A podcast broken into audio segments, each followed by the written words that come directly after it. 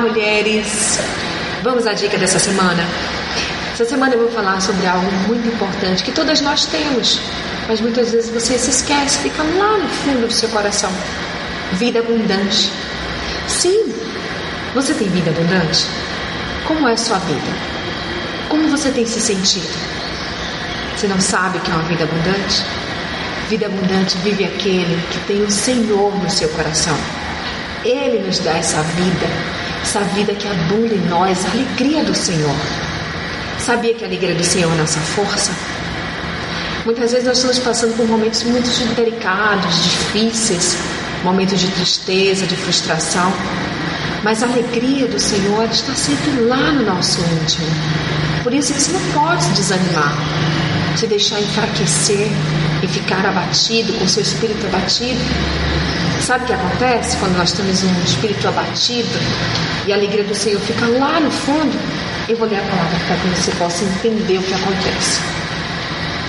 Está em Provérbios 18, 14, que diz: O espírito do homem o sustenta na doença, mas o espírito deprimido, quem o levantará? Vou ler outra versão que diz assim: A vontade de viver mantém a vida de um doente mas se ele desanima, não existe mais esperança. Você vê? Então, realmente, o espírito abatido, o que, que acontece? Deixa o homem doente.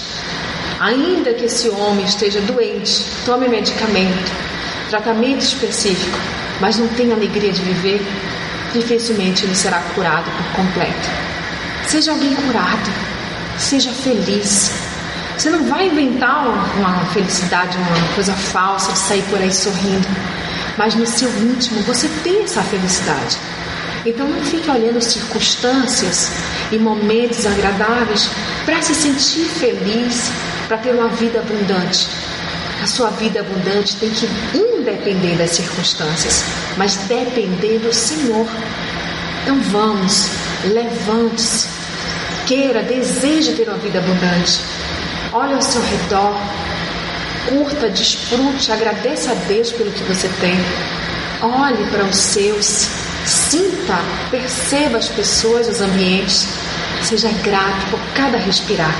Seja feliz. Viva em abundância. Reflita nisso. Sou Sayonara Marques. Minha página no Facebook é Despertar Espiritual Diário. Fique na paz de Deus.